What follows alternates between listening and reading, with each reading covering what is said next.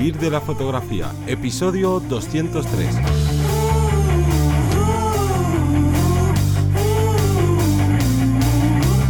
Bienvenido o bienvenida al podcast que te enseña a vivir de tu pasión, es decir, vivir de la fotografía, donde semana tras semana te traemos todo lo relacionado con el mundo fotográfico como negocio, ya sea esa parte de marketing, de marca personal, de cómo llegar a tus clientes, de cuánto cobrar y un largo etcétera. Me voy a presentar, yo soy Johnny Gómez y conmigo y contigo tienes a Teseo Hola, buenas. El tema que tratamos en este episodio es si vas a necesitar un título para trabajar como fotógrafo, como fotógrafa, o si un título te va a beneficiar para conseguir algunos trabajos extras o alguien, si te va a pedir un título, alguien dentro de, la fotografía. Pero ya sabes que antes de empezar tenemos que hacer el call to action de este podcast, así que deseo cuéntanos contaros como cada semana que en mi fotografía.es tenéis un apartado inmenso a este paso como ya eh, vamos creciendo mes a mes con estos cursos y este mes en concreto tenemos un nuevo curso que es el curso de marca personal que nos habéis pedido muchísimo y que engloba muchísimas características que yo creo que son fundamentales para, desarrollar, como digo, nuestra, nuestra marca personal. Y que no quiero contar mucho más, quiero que os metéis en la web en vivirdelafotografía.es y que tenéis ahí todo el apartado de cursos para, para bichear por solo, como digo, 10 euros al mes o lo que son 33 céntimos al día. Muy bien. Así que este episodio lo hemos decidido eh, abarcar porque algunos de los recién llegados en la academia, es cierto que habéis sido poquitos, pero bueno, aquí no contestamos tanto las preguntas que nos hacéis así mucha gente a la vez, o también pues preguntas que a lo mejor son, ¿no? Les ha surgido a, más en particular. Y es si ofrecíamos algún tipo de diploma o de título con los cursos y podríamos hacerlo. Porque en realidad, eh, digamos que esto es un poco agua de borrajas, porque al final quien puede dar un título, digamos, oficial, pues son universidades, son, bueno, ciertos tipos de estamentos que aunque otras personas sí que ofrezcan esos certificados, pues digamos que a lo mejor no, no tienen la, la, misma validez y a lo mejor no os lo preguntáis porque estáis en, en otras academias o, o bueno, por ese pensamiento de, oye, pues me viene bien tener un título porque así, pues voy a conseguir más trabajo. Entonces, de esto mismo es de lo que vamos a hablar para que todo el mundo pueda salir de dudas. Así que lo hemos segmentado como todo esto en tres bloques y el primero es hablar de el mundo laboral, Así a grandes rasgos. Y es que es cierto que al final eh, un currículum y unos títulos lo que hacen es eh, certificar o demostrar que tienes unos conocimientos sobre una materia y que por tanto puedes desempeñar ese, ese puesto de trabajo. Y aquí abro como un paréntesis porque en España y en bastantes países hispanohablantes, realmente hay lo que aquí llamamos titulitis, ¿no? De esto que, oye, pues es que para conseguir un trabajo casi de cualquier cosa te piden 80 títulos, te piden, además de esos 80 títulos, mucha experiencia y poca edad. Y claro, esto es un lío porque si tienes que tener muchos títulos, pues vas a estar mucho tiempo estudiando para sacarte, ¿no? Todas esas diplomaturas o como lo queramos llamar. Y ¿Dónde, no? ¿Cuánto vas a tener tiempo para tener experiencia? Y claro, te piden todo eso, pero a la vez que tengas experiencia y además en muchos casos incluso como que juega a favor de que seas joven, ¿no? De que no seas una persona pues de cierta edad. Entonces es algo que, que se vuelve bastante complejo de, de cumplir todas esas cuotas. Y lo que sí que tenemos que entender es que los títulos, los diplomas, esto de los currículums, al final donde se piden es en trabajos fijos. Que aquí a lo mejor a alguno hasta le rechina esto de trabajos fijos porque a día de hoy, por lo menos aquí en España, prácticamente no existen. No es un trabajo, antiguamente sí que tú entrabas a trabajar de lo que fuera y lo más normal es que tiraras, te tiraras toda la vida trabajando no en ese mismo puesto de trabajo, pero sí en la misma empresa o en ese, ¿no? En ese mismo sector. Pero en la fotografía, pues es que prácticamente no existen los trabajos fijos. Antiguamente o hace unos años, pues quizás a lo mejor los periodistas, ¿no? Los fotoreporteros, que aún así a día de hoy sigue habiendo esos trabajos fijos que trabajes en plantilla para un periódico y demás, pues pueden estar, pero la realidad del mundo laboral dentro de la fotografía es que o nos o nos contratan para trabajos muy puntuales, que sería, oye, necesito una sesión de fotos o necesito unas fotos, te contrato a ti, o como mucho, necesito estas sesiones de fotos porque te contrato por una campaña.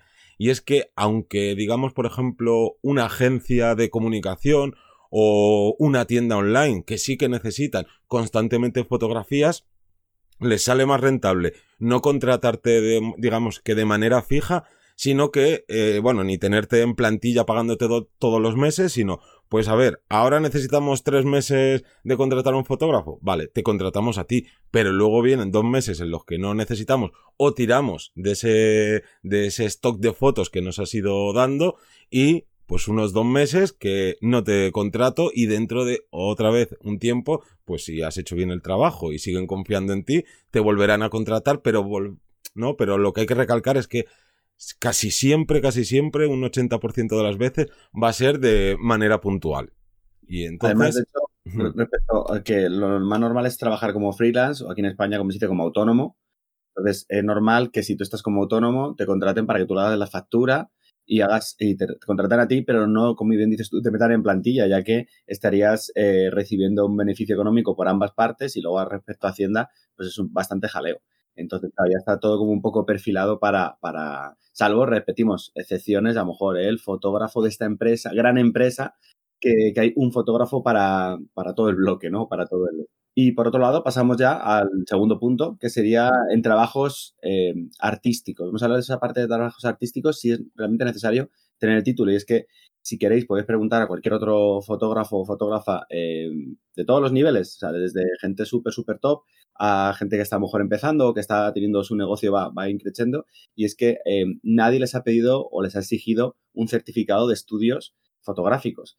Yo he realizado, por ejemplo, em, clases formativas en escuelas de fotografía de Madrid en las que no me, no me han pedido qué título tienes tú, sino me han dicho eh, cuál es tu experiencia. Han hecho una entrevista de, trabajo. O sea, realmente tu currículum son dos, dos piezas fundamentales. Una, tu portfolio y en el caso, en este caso concreto de la formación, otra es la eh, presencia que puedas tener online, el, eh, la, bueno, la experiencia que puedas tener, que tú le, nombres, pues mira, he hecho esto, he visto esto, y luego pues esa confianza que tú le puedas dar a partir, repito, de esa experiencia que, claro, en ningún trabajo o en muy pocos trabajos eh, puedes demostrar. Eh, hablamos, por ejemplo, de, los idiomas, ¿no? Yo tengo un B2, tengo un tal, un C1, tal, todo eso. Hay unos títulos que te lo pueden certificar, pero igualmente em, al final te van a hacer una prueba de nivel, que al final es la entrevista o es tu portfolio la prueba de nivel. Yo he trabajado para grandes marcas como Masterchef.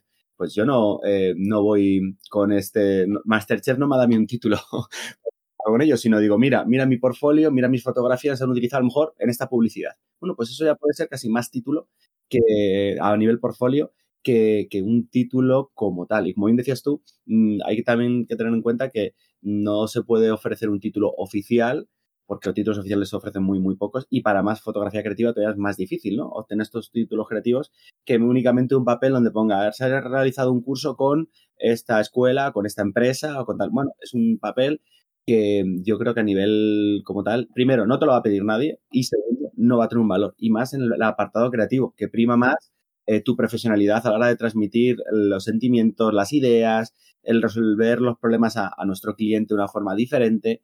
Hay un montón de, de extras que no van asociados, como digo, a ese título. Claro, es cierto que alguna vez te puedes encontrar a alguien, por ejemplo aquí en España, en los únicos sitios que yo he visto que pidan un título suelen ser los trabajos ya no precarios, sino trabajos eh, indignantes, podríamos decir, que suelen ser de empresas inmobiliarias que te dicen, mira, Quiero que trabajes ocho horas diarias. En esas tienes que poner tu coche, tú pones la gasolina, te desplazas a todos los lugares que tengas que hacer las fotos, hacer las fotos, luego las editas, luego contactas, todo esto tienes que estar tú contactando con cada uno de los propietarios de esas casas, luego tú tienes que subir las fotografías, te exigimos que hagas ocho casas al día, no sé qué, no sé cuántos, y todo esto por el maravilloso precio de 20 mm, euros al día. Y claro, o sea, es imposible que nadie se pueda ganar la vida con eso y encima tienen la desfachatez de decir, exigimos un título de fotografía. experiencia, equipo propio. Claro, pero es el único caso. En el resto, como tú bien has dicho, tu currículum es tu portfolio y tu y la entrevista, aunque es cierto que entrevistas sí que puede haber más, pero principalmente hay dos tipos de entrevista. La presencial, pero antes de hacerte la presencial va a haber otra que es que esa ni siquiera te das tu cuenta de que te la están haciendo, que es tu presencia online. ¿Vale? Y con presencia online no quiere decir que, aunque hay casos que son así, que digan, a ver, ¿cuántos seguidores tienes? Si no tiene muchos seguidores, no le contrato. No, con presencia online es en cómo te muestras. Bueno, viene muy al caso al curso que, que estrenamos este mes de, de marca personal. Entonces, entendiendo esto y resumiendo mucho que en fotografía nadie, prácticamente nadie te va a pedir nunca títulos, sino que la manera de tú demostrar que tienes esos conocimientos y que haces bien tu trabajo es tu portfolio y tu presencia online, lo que tenemos que hacer obviamente es cuidar tu portfolio, por ejemplo. ¿Y cómo se cuida un portfolio?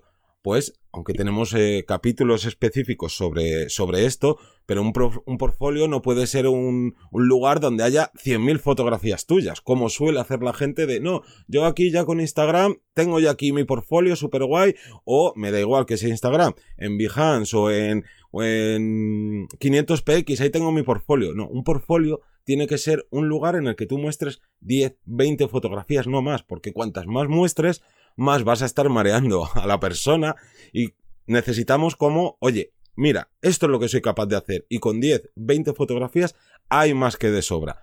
Ahora bien, tampoco vale un portfolio de 10 fotografías en las que eh, tengas cuatro de una misma sesión y otras tres con la misma persona si hace retrato, porque eso también, digamos que sería como un currículum malo, eh, de esos de, bueno, he trabajado con mi, con mi padre en su empresa y una vez me contrató mi cuñado. No, no vale. Hay que cuidar mucho ese portfolio y para cuidar ese portfolio y, y dar ese aspecto de, oye, yo soy profesional, yo me dedico a esto, pues ese portfolio debe ser un portfolio web, debe estar en tu página web. Si no tienes un portfolio, estás dando, digamos que, una mala presencia, que sería lo mismo que si te vas a una entrevista de trabajo, entre comillas, normal, ¿no? No artístico, y de repente, pues vas ahí con lamparones, con manchas, o te sientas en la silla y pones los pies encima de la mesa. No tendría sentido. Por tanto, tu portfolio, una de las cosas a la hora de cuidarla es que tiene que estar dentro de una, una página web.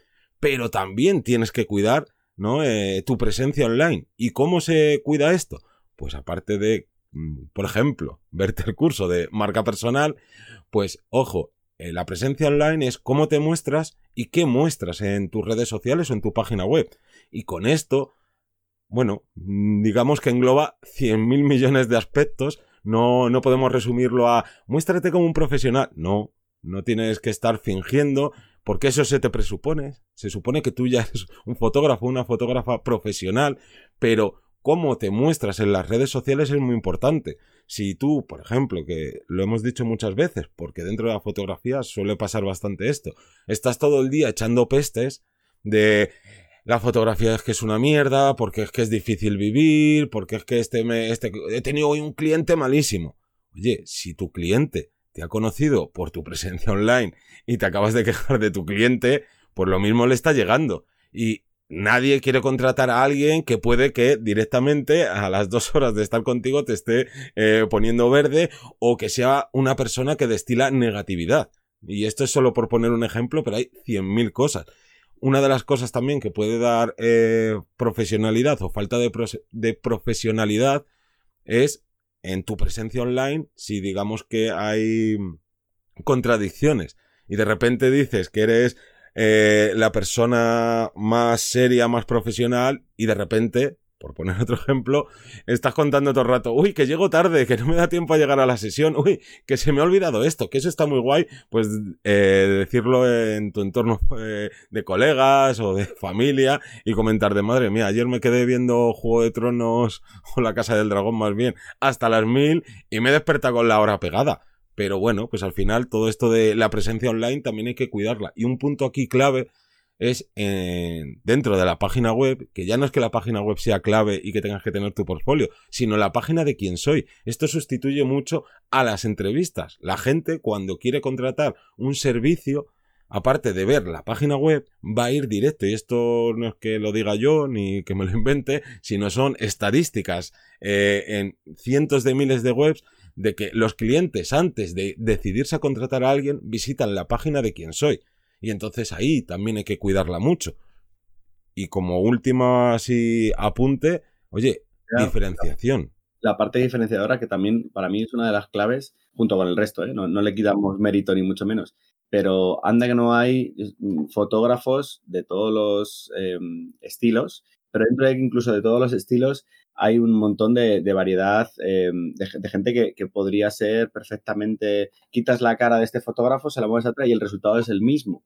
Eh, entonces, hay que intentar diferenciarse ya no solo con tu, propia, mm, tu propio portfolio, sino tú mismo tienes que tener algunas eh, cualidades, facultades, tu forma de expresar, tu forma de entender la fotografía, tu forma de, bueno, pues... Eh, tienes que tratar incluso con los clientes, por ejemplo algo diferenciador, estoy seguro que tienes. Todo el mundo, todo el mundo. Eh, aquí además habrá mucha gente que diga, no, yo no soy especial. no buscamos una especialidad, no buscamos una persona eh, mágica. Buscamos qué, eh, qué opciones, qué, mm, qué, herramientas tiene. Pregunta, pregunta a tus amigos, a tus familiares, oye, ¿qué me hace especial a la hora de, de comunicar, de hablar, de, de, relacionarme. Pues estoy seguro que tiene que haber algo, pues eres a lo mejor una persona más cercana, o eres una persona más calculadora, o eres, bueno, pues todas estas diferencias, ya no solo, como digo, la parte personal, sino también incluso la parte de imagen, de portfolio, todo esto es una herramienta diferenciadora y por la que van a elegirte a ti respecto al resto de gente que es igual, todo el mundo es igual, vamos a ponerlo gris, no que sea gris, pero todo menos por igual. Claro, y si encima te unes a ese gran grupo de gente que no cuida su portfolio, que no cuida su presencia online, pues ya no es que seas gris, es que vas a ser invisible, porque eres eh, uno de tantos, y entonces lo que hay que intentar es destacar que igual que si a lo mejor antes de dedicarte a la fotografía o estás en ese paso de que quieres dar el cambio, cuando ha sido una entrevista de trabajo, oye, pues lo has intentado cuidar, has intentado, ¿no? Pues dar lo mejor de ti, pues aquí también tenemos que hacer lo mismo, porque si no cuidamos ese, digamos, mm, currículum 2.0, por decirlo de alguna manera, oye, pues va, siempre va a ser bastante más difícil el conseguir un trabajo. Y lo que hay que tener claro es que de nada sirve que te tires toda la vida estudiando en, yo qué sé, en escuelas presenciales, en escuelas online, en lo que sea y que estés, venga, y más formación, y más formación, y más formación, y luego llegar y decir, mira, ves todo, te paso un PDF de ocho páginas con todos los títulos que tengo. Porque van a decir, perfecto, pero muéstrame tus fotos. Porque yo lo que quiero ver es tus fotos. Porque es cierto que decía que aquí en España y países hispanohablantes hay esa titulitis, pero en otros países no. En otros países lo que hacen es o te hacen una entrevista y dentro de esa entrevista pues te ponen digamos como que a prueba para ver cómo lo haces o incluso te cogen y te van formando poco a poco y luego ya ven si vales o no vales. Pero ya que tenemos eh, ¿no? esta, esta particularidad dentro de la fotografía vamos a tener que jugar con, con esas reglas. Así que estudiar es fantástico, cuanto más te formes mejor profesional vas a ser, pero no pienses que con esto basta. Con esto no basta para conseguir trabajo, hay que hacer muchas más cosas y entre ellas, pues cuidar tanto este currículum 2.0 como tu presencia online. Yo creo que hemos lanzado bastantes, bastantes pautas, que más de uno y más de una estarán en casa dándole vueltas. Vale, ahora a ver qué, qué, tengo yo, qué no tengo. Bueno, pues esto lo dejamos para que lo trabajéis durante esta semana y yo creo que nos despedimos hasta la próxima. Sí, lo único que si queréis saber más sobre presencia online marca personal, ya sabéis que hay un curso recientito que os está esperando para que aprendáis muchísimo. Y ahora sí, nos despedimos, no sin antes dar las gracias a todas las personas que os suscribís a los cursos, a los que nos escucháis en todos los podcatchers existentes y nos escuchamos el próximo lunes a las 7 de la mañana. Un saludo.